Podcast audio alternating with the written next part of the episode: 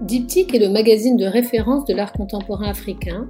Il est produit, publié et imprimé à Casablanca au Maroc. Avec ce podcast, nous souhaitons vous donner accès aux personnalités qui animent la scène artistique africaine et marocaine, des artistes aux galeristes en passant par les curateurs et commissaires d'exposition. Ce podcast vous est offert avec le soutien du groupe Maroc Télécom, partenaire de l'art et de la création.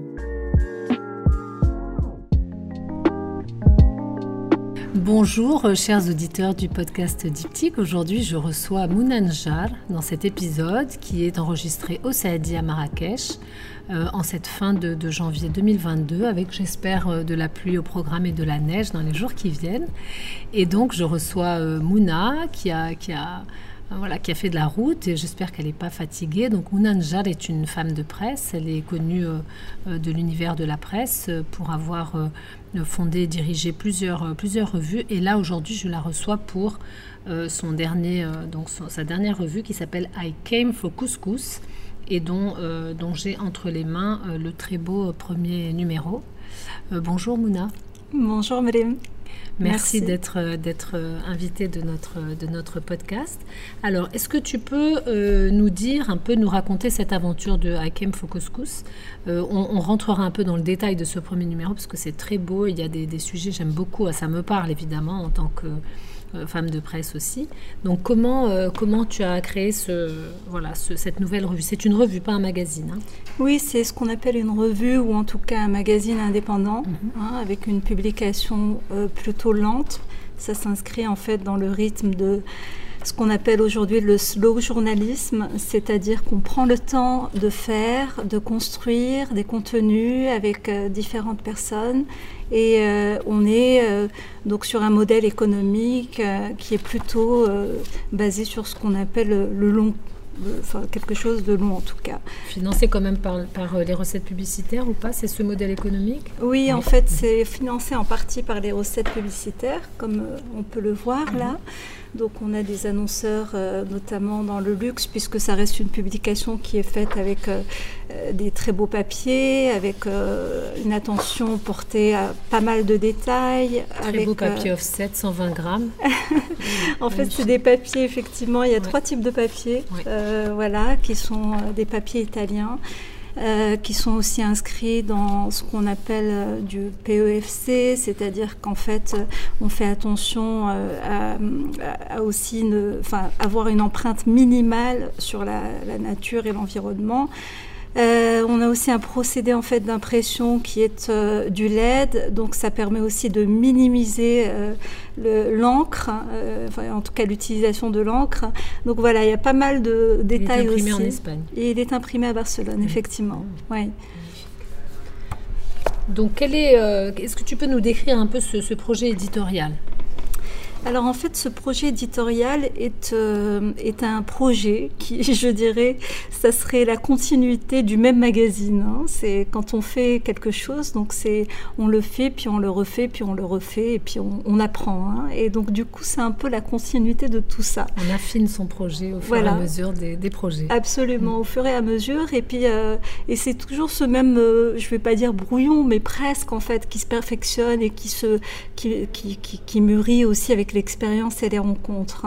Et en fait, euh, cette euh, aventure est pour moi une aventure qui est euh, construite à l'international parce qu'en fait, au départ, moi, j'ai fait des publications qui étaient davantage à Marrakech ou alors en kiosque national pour le Marrakech Mag à l'époque. Et en fait, systématiquement, c'est vrai qu'il y avait cette, cette envie, en fait, d'aller un peu plus loin et de partager, parce que j'ai eu la chance de découvrir des portraits de, de plusieurs personnes qui étaient exceptionnelles. Et j'ai vraiment eu envie de le partager avec un plus grand nombre, euh, euh, au même titre, en fait, euh, que d'autres publications qui vont parler d'autres, d'autres personnes, on va dire, sur un registre davantage occidental, puisqu'en fait, ce qui définit aussi un contenu d'une revue, c'est sa distribution. Et quand on est dans une presse indépendante en slow journalisme, on a aussi des circuits qui sont identifiés. Et c'est vrai que quand on, va dans ces circuits-là, on trouve très peu finalement de publications qui vont parler euh, soit du Maroc ou du monde arabe en général. Et donc j'avais très envie en fait de, de pouvoir euh, bah, partager euh, tous ces portraits de personnes vraiment passionnantes que je rencontrais avec un plus grand nombre au même titre que ces publications-là. Oui, alors justement, il y, a de, il y a de très beaux portraits. Donc en fait, c'est un magazine qui parle de la création dans le monde arabe au sens large. Donc euh, quand on dit monde arabe, euh, quel, est le, périmètre géographique du, magazine? Alors le monde arabe, en fait, euh, tel qu'il est défini, en tout cas, c'est pas, je ne l'invente pas, c'est forcément la région du Moyen-Orient et puis celle de l'Afrique du Nord. Euh, voilà, donc euh, pourquoi cette définition? Parce que tout simplement, euh, je me suis rendu compte que j'avais une légitimité en tout cas à parler de ces contenus-là, tout simplement, pour avoir pour le coup participé à des lignes éditoriales qui étaient axées sur des choses qui se passaient notamment au Maroc, hein, mais pour avoir également produit et, réalisé, enfin plutôt écrit un, mini-film aussi sur des, talentueux musiciens libanais qui, qui euh, qui sont le groupe Masholo Leila. Donc en fait, euh, ou pour avoir participé aussi à des projets euh, avec des artistes et qui, qui, qui, étaient tout le temps en fait finalement dans ces régions.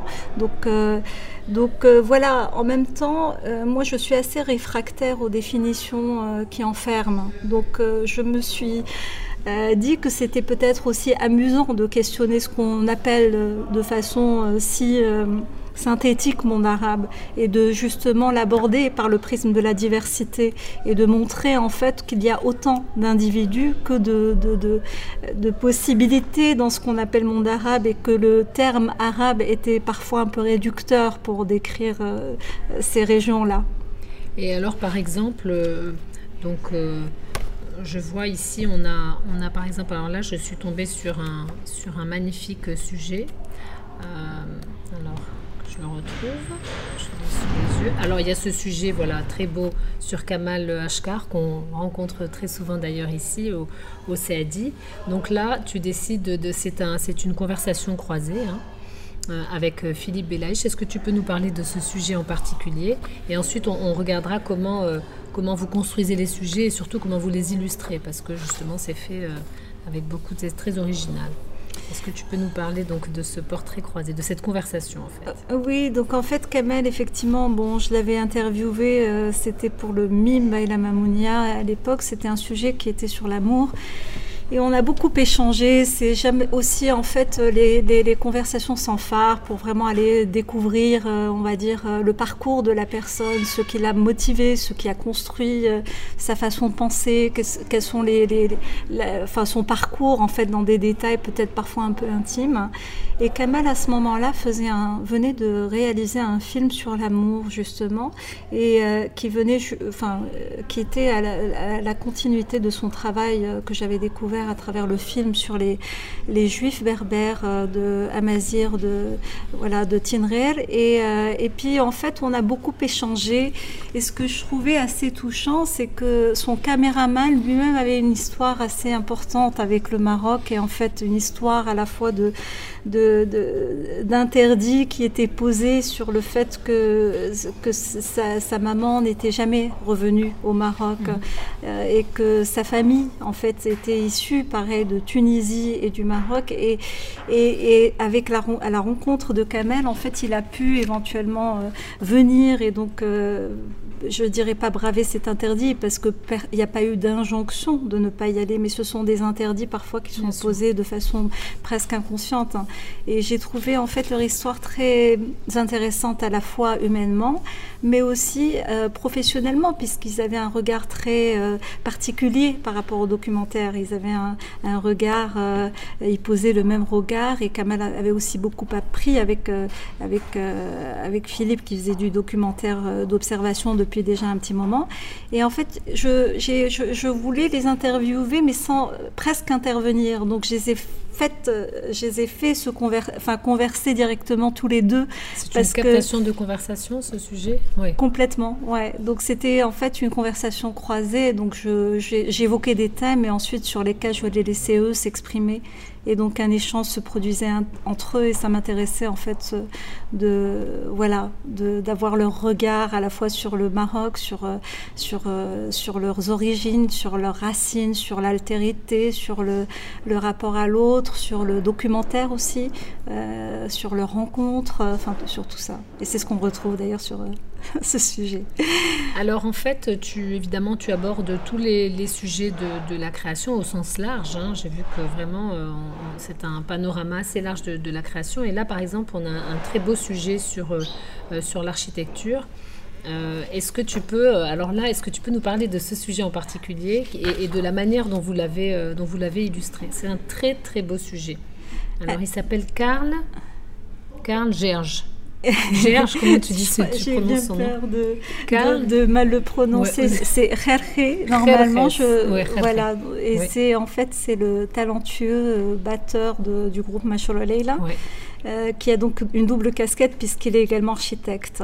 Il faut savoir qu'ils sont tous, euh, étaient tous rencontrés en fait à l'école américaine de Beyrouth mhm. et donc euh, tout le monde a poursuivi en fait une, enfin en tout cas des études à ce moment-là, c'était des études d'architecture pour lui et, et, donc en fait il a il a commencé à exercer en tant qu'architecte et puis il a signé des choses mais vraiment merveilleuses. Ah, absolument à couper le souffle. Hein, Avec une sensibilité qui me touche aussi particulièrement particulièrement, et avec euh, une sensualité, parce qu'en fait, euh, il y a un rapport à la, à la terre, à la pierre, aux matériaux. Voilà. Très bel exergue. Je me suis rendu compte au fil de mes recherches de cette chose qui nous lie, nous, arabes, c'est la terre. Tourab et puis euh, ard et tous les sens qu'on peut donner à, à ce mot. ça, c'est une très belle œuvre de Ayman Balbeki. C'est un artiste qui a déjà été en couverture de, de, Diptyque. Alors je te laisse nous parler de ce très beau sujet. Et effectivement, parmi donc c'est il a il a hum, donc ça c'était une réflexion qu'il a eue et c'est ce qui a permis en fait de de, de, teinter euh, le sous-sol du monde arabe puisqu'il qui est donc la nouvelle salle des donateurs qu'il a lui euh, signé en tant qu'architecte. Et euh, donc voilà, c'est vrai que Karl a une, a une sensibilité euh, euh, qui, qui, qui, qui, est assez surprenante et puis très, enfin, il, est, il est assez multicasquette. Donc en fait, il aborde des choses. par le prisme du dessin et puis, et puis aussi par, par la photographie. Très de dessin là. Et la photo, ce sont ses photographies? Oui, ce sont ses photographies pour la plupart. Hein. Et si ce n'est, oui, toutes sans doute, sauf peut-être celle où on le voit en train de, de, jouer pendant un, concert. Hein. Mais sinon, ce... très vintage. Et j'aime beaucoup ce qu'il dit, c'est-à-dire en fait qu'il commence ce projet en griffonnant euh, des, esquisses et donc qui dessine, mais il quitte aussi un projet en le prenant en photo. Et ça, c'est sa façon de dire au revoir, euh, terminé. Au, au, projet. Voilà. Il a signé des projets au Maroc ou pas Ou jamais? Euh, Je ne pense pas, mais je crois qu'il aimerait beaucoup signer des projets au Maroc parce qu'il aime beaucoup le, ah le Maroc. Hein. Et donc en fait, euh, donc le, magazine est, bilingue, hein, euh, français-anglais, mais vous ne vous interdisez pas aussi peut-être pour le plaisir graphique que, que, ça peut procurer d'introduire de l'arabe et notamment, je crois qu'il y a quelques poèmes en arabe au début. Euh, donc comment vous avez géré euh, le plurilinguisme de l'art Parce que ça c'est un vrai sujet hein, quand, on est, euh, quand on décide de faire un projet dans le monde arabe. la première question à résoudre c'est la question de la langue. Comment est-ce qu'on résout le, problème de la langue? Bah, Tout à fait. C'est vrai que c'est une question en fait qui se pose éternellement et c'est une question aussi moi qui m'a beaucoup fait réfléchir depuis un moment. Et euh, c'est vrai qu'il y a des contraintes. D'abord, quand on fait un magazine papier, déjà les mises en page euh, en deux langues, c'est un vrai casse-tête parce que c'est beaucoup de, de, pages. Et puis, qu'est-ce qu'on privilégie? Où est-ce qu'on met les photos? Euh, Comment on les répartit? Comment on essaie de trouver un équilibre entre les deux langues? Enfin bon, il y a beaucoup de questions qui se posent et qui ne sont pas toujours évidentes. C'est très beau la manière dont vous l'avez fait, hein, parce que du coup, ça vous permet d'étendre le sujet euh, de le doubler même en termes de pagination. Et du coup, sur la, sur la deuxième partie, euh, vous, vous ajoutez des, images, euh, peut-être avec un régime d'illustration un peu différent. Mais du coup, c'est un peu le rêve. Hein, là, c'est joli parce qu'en fait, les deux langues sur la même page, c'est affreux. On a tous essayé, ça donne rien du tout. Et là, donc, c'est intéressant la manière dont c'est fait. Et, du coup, l'arabe alors? Et du coup, l'arabe. Et donc, en fait, l'arabe, euh, je me suis beaucoup posé la question parce qu'en fait, je trouve justement que le rapport qu'on a à l'arabe euh, est très particulier parce que nous, étant en tout cas euh, le faisant à partir du, en partie du Maroc, hein, au Maroc, il y a l'arabe effectivement classique, mais finalement, est-ce qu'on le parle? Euh, notre arabe étant le darija, hein, dans l'absolu. Gros sujet. Voilà, donc c'est vrai que quand on y intègre ensuite la dimension amazir, berbère, donc euh, on est encore dans une complexité beaucoup plus importante. Mm. Et en fait, je, après, en fait, on s'est dit, là n'est pas le propos, on n'est pas dans, une, euh, dans un message politique par rapport à ça, mais on est plutôt dans, un, dans quelque chose de pratique. les personnes auxquelles on s'adresse travaillent forcément en français ou en, anglais, mm. systématiquement. Ils sont soit anglophones, soit francophones. Et là, en fait, ce qui m'intéressait surtout, c'est de me dire, euh, les publications qui sont faites de ce type-là sont faites à partir du Moyen-Orient et la plupart sont anglophones. Et ce qui m'intéressait, c'était de dresser des ponts entre les mondes, d'avoir aussi bien le français que l'anglais. Non pas le français parce que c'est l'éloge de la francophonie ou du français, loin de là, mais c'est parce que c'est la langue par laquelle les choses sont le plus simples aussi pour, euh, pour, euh, pour moi, pour nous. Et que, on parle d'une langue, hein, on parle d'une voilà, langue. et on, parle d'une langue qui est. celle où on développe sa pensée. Hein, tout à fait, c'est par laquelle on s'exprime. Mm. Voilà. Et donc l'arabe, effectivement, intervient. Euh, pour, le coup, euh, euh, occasionnellement. Et en fait, l'idée, c'était de se dire, tiens, moi, quand j'étais petite, eh bien, l'anglais, je ne comprenais pas forcément. Et pourtant, je chantais des chansons sans même savoir ce que je voulais, ce qu'elles voulaient dire. Un Voilà.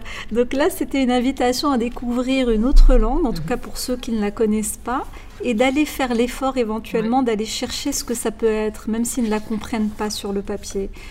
Du coup, c'est très beau parce qu'en plus, l'objet graphique est super. Vous avez utilisé une très belle typo. Alors, dans les typos, euh, euh, euh, la maquette, on, va en parler dans deux minutes. Il y a de la mode aussi dans, cette très belle revue, mais de la mode, évidemment, comme on peut la faire quand on est dans un espace de, de ce type. Quelle mode? C'est quoi C'est de la photo. Hein, alors là, c'est de la mode sans vêtements, mm. puisque presque en fait. Là, c'est plus du style, de la forme, et c'est surtout pas une injonction à aller acheter, presque. Hein. et donc c'est un moment de. Pas de marque, c'est de la mode sans marque. Voilà, on offre un moment poétique, artistique, ce qu'on veut. Euh, des messages euh, finalement assez forts, puisqu'on voit un, pouf se transformer en, chapeau. Balenciaga presque. Hein. On voit des formes qui sont sublimes. Des mousses de tapissier devenir des robes euh, incroyables. Tout à fait. Et ça, c'est avec le, le, fameux et illustre Artsy, Maison Artsy, il est plus connu sous le nom de son label. Mm. Euh, qui est très, très talentueux. Et là, en fait, euh, au-delà de sa euh, casquette de styliste, puisqu'il ne met pas en avant ses vêtements non plus, ni ceux de sa marque, hein, c'était plus l'exercice de, de, la performance. En voilà, fait, hein. tout à fait. Donc et là, on se rejoint, hein, parce qu'en fait, finalement, on, se rejoint à cet endroit-là. C'est des c'est un, nouveau, un nouvel axe de la photographie monde arabe Afrique que ces performances à base d'objets du quotidien qui, qui prennent vie sur des corps euh, magnifiques, euh, très ethnicisés. Et là, ça donne une très très belle série. Hein. Vraiment. Bon, on se disait qu'effectivement, on était euh, déjà. On est aujourd'hui, enfin, par rapport au contexte actuel, euh, il y a tellement d'injonctions à acheter déjà en permanence. Et là, en fait, on se disait tiens, on va plutôt offrir euh, quelque chose hein, à voir et non pas dicter euh, quelque chose. il n'y a rien à acheter. il n'y a pas de produit derrière tout ça. On est là un refus de, pas forcément, non, pas forcément, mais c'était l'idée de partir sur une série effectivement qui était plus artistique et mhm. créative. Hein. Voilà. Et je pense qu'aujourd'hui, beaucoup de marques, au contraire, recherchent euh, euh, des choses justement qui peuvent être créatives, qui sont des, instants avec un vrai contenu, qui ne soient pas juste, euh, voilà, le côté. Enfin, il y a de tout, mais disons que nous, on était partis plutôt dans cette direction-là, qu'on jugeait plus appropriée en tout cas. Alors dans, ce, dans cette revue, évidemment, et, je, connais bien cette, cette question, il y a évidemment, comme, toujours, euh, quand on traite euh, l'imagerie du monde arabe, une fascination pour le vintage. et pour la, photographie en noir et blanc, quelle place elle prend dans vos pages? Et notamment ces, images d'un monde arabe un peu suranné qui n'est pas le nôtre vu nos, notre très jeune âge. en tout cas, ce n'est pas, c'est pas notre mémoire, hein, une mémoire visuelle qu'on a en partage et puis qu'on aime beaucoup travailler évidemment dans, le, dans la presse papier notamment. Donc là, il y a un très beau sujet dans ce. Ben là, en fait, ce qui a dicté le, effectivement le noir et blanc, c'est plus ce sujet en lui-même. Alors moi, ce qui m'intéresse, c'est vraiment le présent. Mhm. Je ne veux pas faire une publication qui s'installe dans le passé mhm. pour aller pleurer euh, la gloire euh, de nos ancêtres. Oui. C'est pas le propos. En revanche, euh, convoquer le passé parfois pour rappeler une mémoire qui est finalement dans ce à travers ce sujet pas si lointaine, mais pourtant méconnue. Sur la chanson euh, Maghreb moderne à Paris. Tout à fait. Donc quand euh, Nida Mabdi, euh, très grand journaliste qui a écrit pendant plus de 20 ans pour Libération, spécialiste de, de la musique, hein, m'a parlé de ce sujet en me disant écoute, cette mémoire est totalement effacée. On ne sait même pas qu'éventuellement la chanson de, du Maghreb moderne en fait a démarré au quartier latin, puisque tous les, tous les lieux emblématiques en fait de, de, qui, ont donc euh, connu euh, la, naissance en fait de cette musique et de, de ces auteurs ont disparu. Et en fait, j'ai trouvé le sujet d'autant plus fascinant que même euh, l'illustration en fait de ce sujet avait disparu. On a eu beaucoup de mal à trouver les photos. Il a fallu euh, passer par plusieurs, euh, enfin en tout cas éliminer plusieurs pistes pour finalement en trouver d'autres à travers au moins quatre, enfin quatre pistes différentes pour pouvoir trouver quelques petites images, vraiment, parce que le sujet est très riche, mais on n'a pas pu l'illustrer comme on aurait voulu. On a seulement quelques images ici. Donc je lis l'exergue. Madame, ici même, Oum Keltoum est venu, lance un restaurateur nostalgique à une maire adjointe de Paris. Nous sommes à la veille du second tour des élections municipales de fin juin 2020. Attablés à une terrasse d'un des établissements pour touristes de la rue Saint-Séverin, restaurateurs et candidats constatent, entre deux confinements, le délabrement avancé d'un lieu historique, d'un haut lieu historique de la capitale française et surtout l'effacement de sa mémoire franco-orientale. Donc c'est un, c'est en tout cas un très très beau, très beau sujet.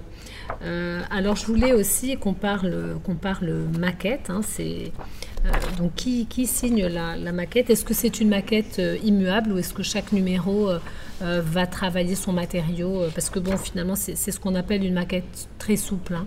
Il y a, je ne sais pas si vous avez, vous avez un même corps de typo pour tout le, texte, des typos assez, euh, euh, assez discrètes, hein. il n'y a pas de, typo énorme. Qui est-ce qui a signé cette belle maquette?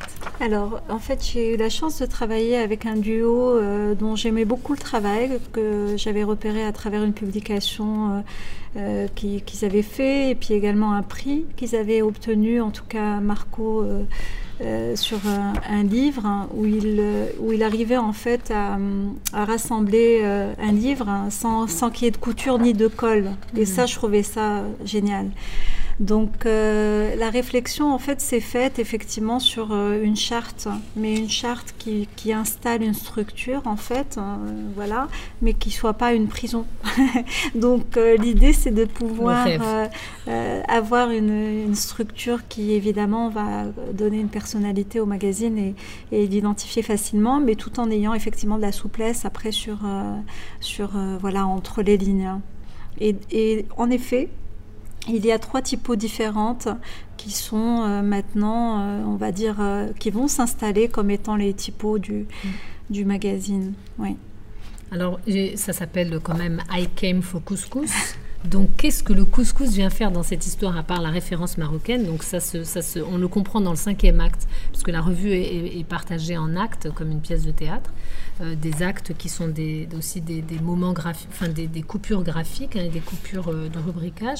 Et dans le cinquième acte, alors, il est, beaucoup question de couscous. Parlez-nous de cette histoire de couscous du cinquième acte. Alors, bon, déjà, je voulais en fait une revue qui se qui, qui, a un titre comme euh, le serait un titre de roman et qui sera le début d'une histoire. Et donc l'idée c'est de dire narratif, hein. je suis venue pour le couscous et donc et après et donc avec qui j'ai partagé et, je suis restée et avec qui on l'a partagé et pourquoi je suis restée éventuellement.